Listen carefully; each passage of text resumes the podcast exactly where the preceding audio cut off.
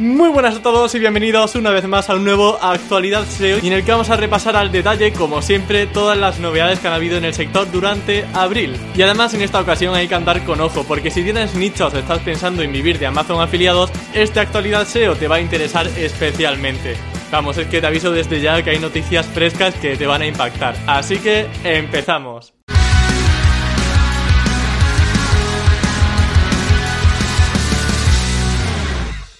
La primera noticia, como siempre, empiezo con el bombazo y se trata ni más ni menos que de un nuevo update de Google. Es que no paran, están todo el rato sacando updates este año, yo no sé qué le ha dado. Entre los Core Vitals y esto yo creo que ya vamos bien servidos para todo 2021. Y Dres, Emilio, ¿de qué se trata? ¿Qué actualización es esta? Pues bueno, es una actualización que para nuestra tranquilidad un poco solamente se ha lanzado por ahora en Estados Unidos, pero que por supuesto llegará a España en un futuro. Y se denomina el Product Review Update. Como su nombre indica, con saber un mínimo de inglés ya te puedes hacer una idea de que va a afectar a aquellos sitios web que hacen comparativas, reviews, análisis de productos y que comúnmente enlazan a Amazon afiliados con el objetivo de generar un poquito de money fresco pero claro, sin ser realmente expertos en ciertos temas. Porque es que el principal problema que tienen los nichos de afiliación es que ni comparan, ni analizan, ni, ni hacen nada. Y es que hay que ser sinceros, al final ponemos cuatro descripciones de cada producto, ponemos un enlace bien grandote hacia Amazon y ala, nosotros ya hemos acabado con esa web y nos vamos a otra. Pero Google obviamente quiere poner un punto y final a esta práctica y que las webs que posicionen de verdad, que analicen productos, que comparen productos, estén posicionadas porque de verdad están comparando productos dicen cuál es el mejor para cada situación. Y de esto justamente es de lo que quiero hablaros ahora, porque hay afortunadamente un poquito de luz sobre el tema y no han dicho, venga, aquí tenéis el Product Review Update y apañaros como podáis. No, nos han dado una serie de pautas y una serie de preguntas que podemos hacernos para hacer una web que pueda ser beneficiada por esta actualización. Y de hecho, conforme os lo vaya diciendo, seguramente os vaya recordando al EAT tan conocido y que estamos eh, escuchando todos los días en conferencias, en charlas y en vídeos SEO. Y es que va muy por la línea de eso, va por la línea de no posicionar cualquier tontería o cualquier review o análisis que se haya redactado en base a opiniones de otras cuatro personas más que hay por internet y cuya credibilidad es nula, y posicionar aquellas fuentes que vengan de gente experta y de que de verdad saben sobre de lo que hablan. De todas formas, aquí tenemos un pequeñito problema que no es tan pequeñito y que realmente es un gran problema. Vamos a ponerle el caso de que yo saco un micronicho de fundas para móviles, ¿vale? Pues muy bien, monto mi categoría de fundas para móvil Samsung, Xiaomi, iPhone, etcétera, etcétera. Y luego si quiero hago categorías de fundas para Samsung de Dragon Ball, eh, fundas para Samsung de Juego de Tronos, fundas para Samsung del Rey León, etcétera, etcétera. Ahora bien, ¿Qué significa ser experto de fundas para móvil? ¿Alguien me lo puede explicar? O sea, ¿cómo me hago yo experto para analizar fundas para móviles? Y eso al final es algo subjetivo. Hay algunos temas, como por ejemplo tema de maquinaria, que sí que entiendo que pueda haber un perfil un poco más profesional. Por ejemplo, un jardinero, pues que hable de tal cosa para el jardín. Pues genial, ahí lo puedo entender, pero es que claro, en todos los nichos no se va a dar ese expertise, ¿vale? No va a ser necesaria una figura experta en un tema. Entonces, aquí está el matiz que quiero que tengamos muy en cuenta. Cuando nosotros leemos la información oficial de esta actualización en la web de Google, nos comentan literalmente lo siguiente, y es que el contenido debe estar escrito por personas expertas o entusiastas que sepan mucho del tema. Y esto es importantísimo, porque claro, nos abre un poco de oportunidad a aquellas personas que no somos expertas en cierta materia, pero que queremos posicionar con nuestros micronichos de afiliación. No está todo perdido por esta parte. Yo puedo ser muy entusiasta y aunque no esté graduado en algo muy relacionado con esa temática, puedo posicionar también si Google valora que mi contenido es adecuado y que soy un entusiasta o un friki, si queremos llamarlo también así, sobre ese sector. Aunque también hago un pequeño paréntesis, si tu producto, el que estás vendiendo en tu web, trata sobre algo financiero o está relacionado con el tema salud, sí que es importante que no seas entusiasta y que sí que seas experto, ¿vale? Como digo, depende del sector. Ahora, Aquí hay un poco de diversificación en cuanto a opiniones SEO, porque hay gente que me dice, Emilio, lo de las biografías y lo de poner una página de sobre nosotros, eh, poner eh, información sobre los autores y quién está escribiendo cada artículo, lo veo una chorrada. Pero, a ver, puede que sea una chorrada, porque no sé hasta qué punto Google sabe quién está escribiendo ese artículo y si esa persona realmente es experta o no. O sea, Google, vale, lee el artículo, ve el nombre de la persona, ve un poquito, rastrea la información biográfica que tiene esa persona, pero ¿cómo sabes si realmente me lo he inventado o no me lo he inventado? Que a lo mejor he puesto una imagen de This does not exist y, me he inventado una biografía diciendo que soy experto en tal materia y esa persona no existe. ¿Cómo sabe Google eso? ¿Cómo detecta Google los perfiles falsos? ¿Cómo detecta Google si realmente una persona es cualificada para un tema o no lo es? Aquí es donde está un poco la duda y hasta dónde puede llegar su inteligencia artificial. Mi opinión, mm, lo que yo opino y lo que creo que deberíamos hacer todos.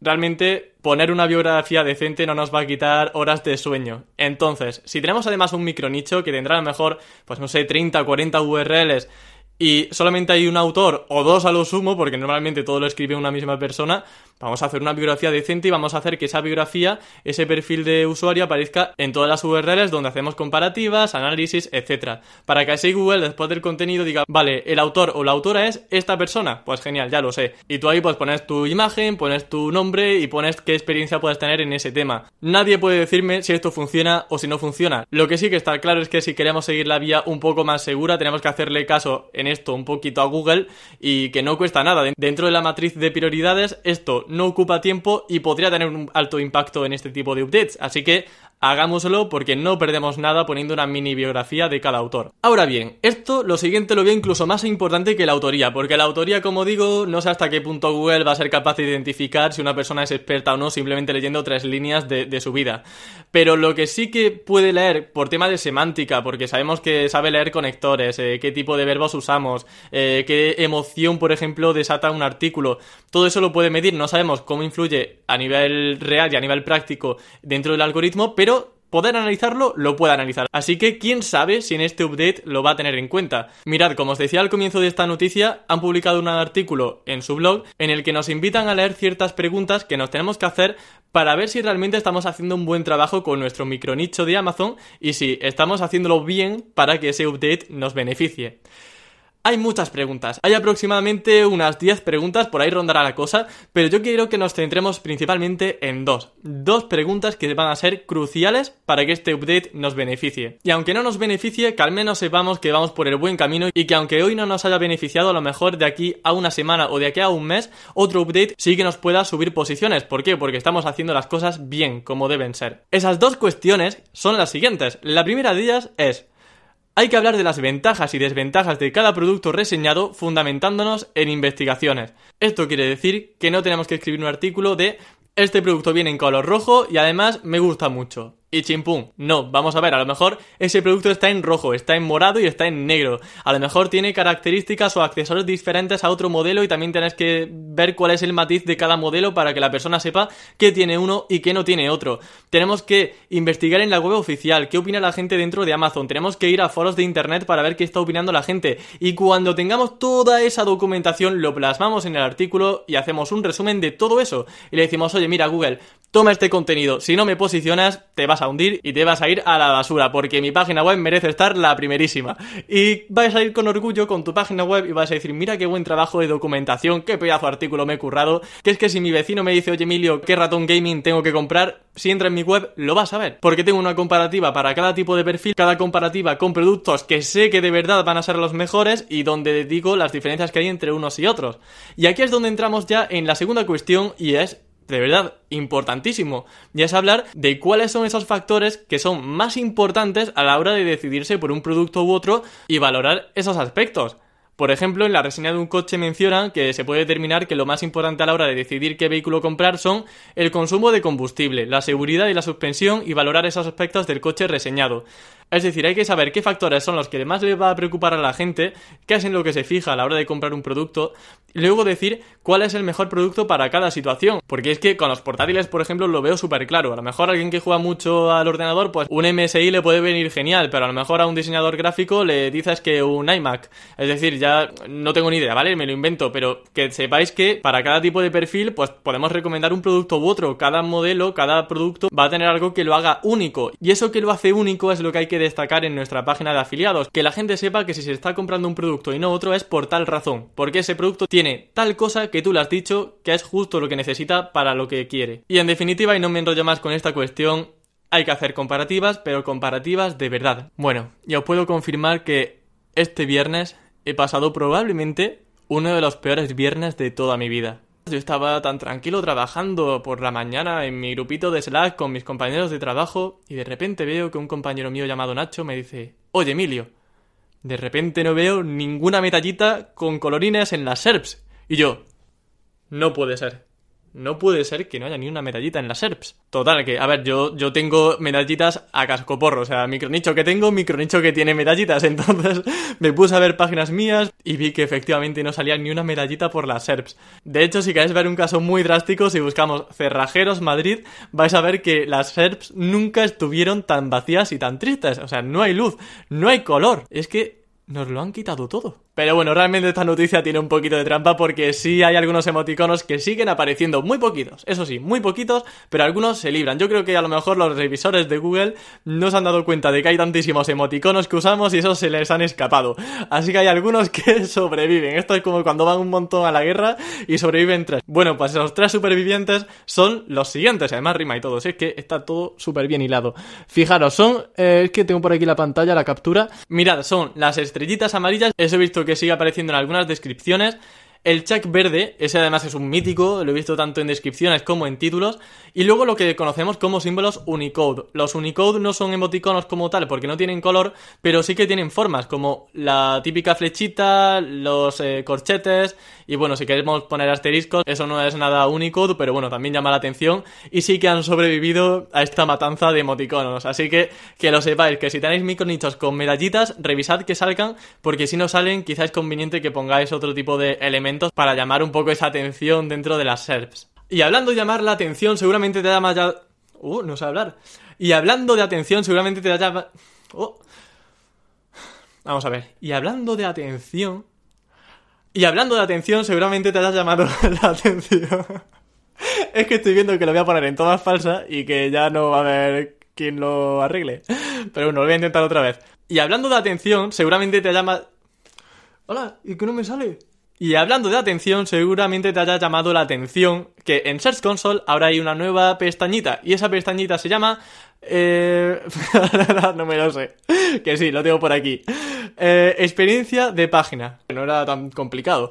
Bueno, esta nueva sección de experiencia de página viene a ser un complemento de lo que conocemos como PageSpeed Insights, como Lighthouse y todas esas herramientas de Google para que sepamos si nuestra web carga rápido o si ofrece una buena experiencia de usuario. Así que aquí tenemos un claro indicio de que Google sigue fuerte en este aspecto y sigue poniendo las cartas sobre la mesa eh, con respecto a la velocidad web y a la UX, a la experiencia del usuario. Porque ojo, no todo es velocidad, es decir, eh, la buena métrica que tengamos en Lighthouse o la buena métrica que tengamos en esta nueva sección no es porque los servidores vayan como un tiro, porque nuestra web tenga un código limpio. También hay que ver aspectos como el tamaño de letra, la distancia entre elementos entre un botón y otro en la versión móvil y bueno, aspectos que son más de diseño, pero que hacen que la web cuando una persona te visite en un móvil diga, hmm, eh, puedo pinchar todo correctamente, leo correctamente todo el texto sin tener que hacer zoom, las imágenes las veo bien, etcétera, etcétera. Son cosas que afectan a la experiencia de usuario que no son puramente de velocidad, pero que también va a aumentar o a perjudicar esa puntuación que tengamos en esta nueva sección. Os leo un párrafo oficial de Google que creo que nos va a dejar las cosas bastante claras en este aspecto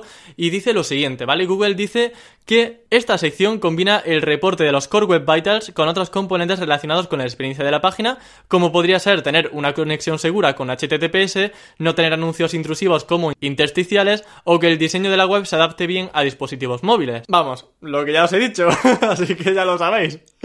En esa pestañita vamos a ver el porcentaje de URLs buenas, que son aquellas pues, que están cargando rápido y que tienen una buena experiencia de usuario, y cuántas personas han visto en Google esas URLs que a priori son buenas y que son rápidas, para que así sepamos cuánta gente nos está encontrando en Google con aquellas URLs que eh, a ojos de Google son las mejores a nivel de experiencia de usuario. Y otra novedad que incorpora ahora Search Console es que podemos utilizar expresiones regulares en redes para aplicar filtros avanzados.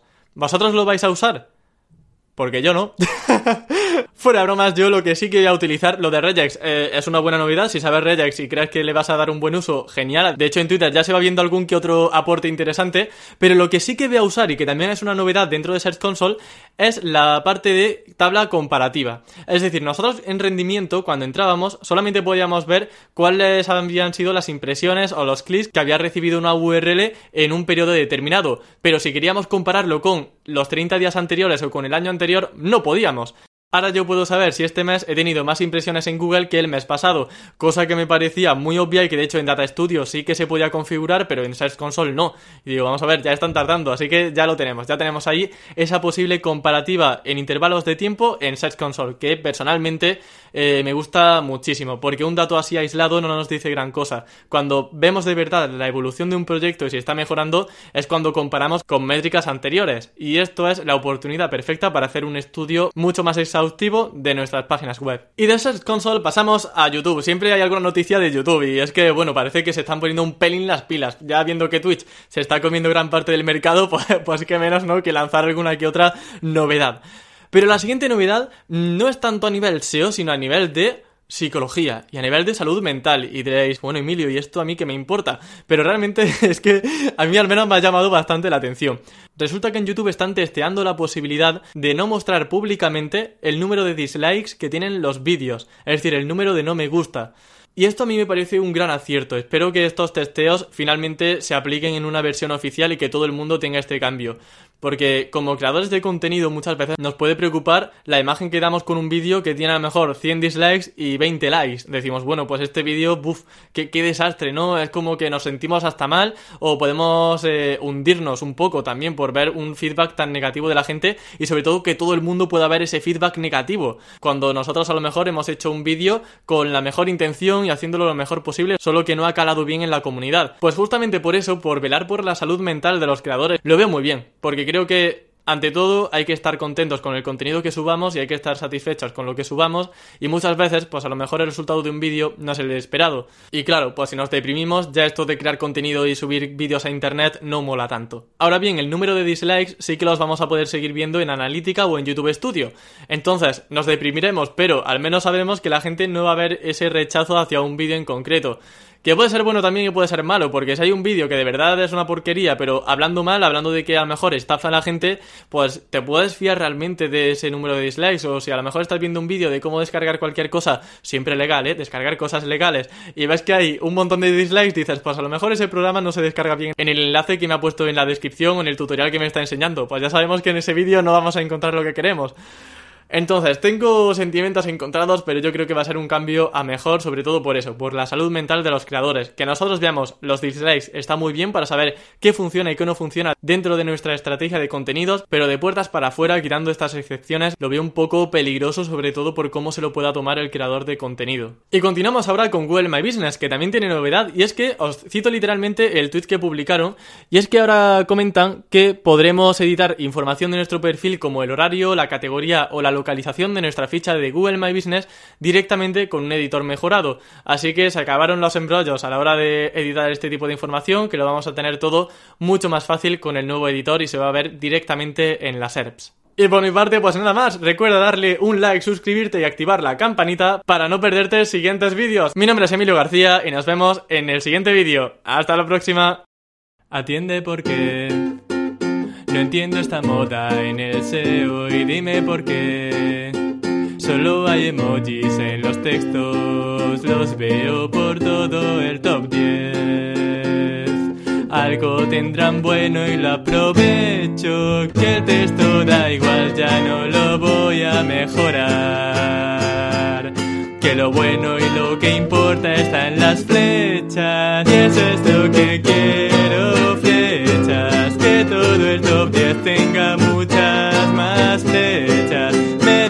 medallitas grandes en todas las metas, porque así el CTR será más alto que el de los demás. Y dime por qué tú le echas mil keywords en el texto si no se te ven.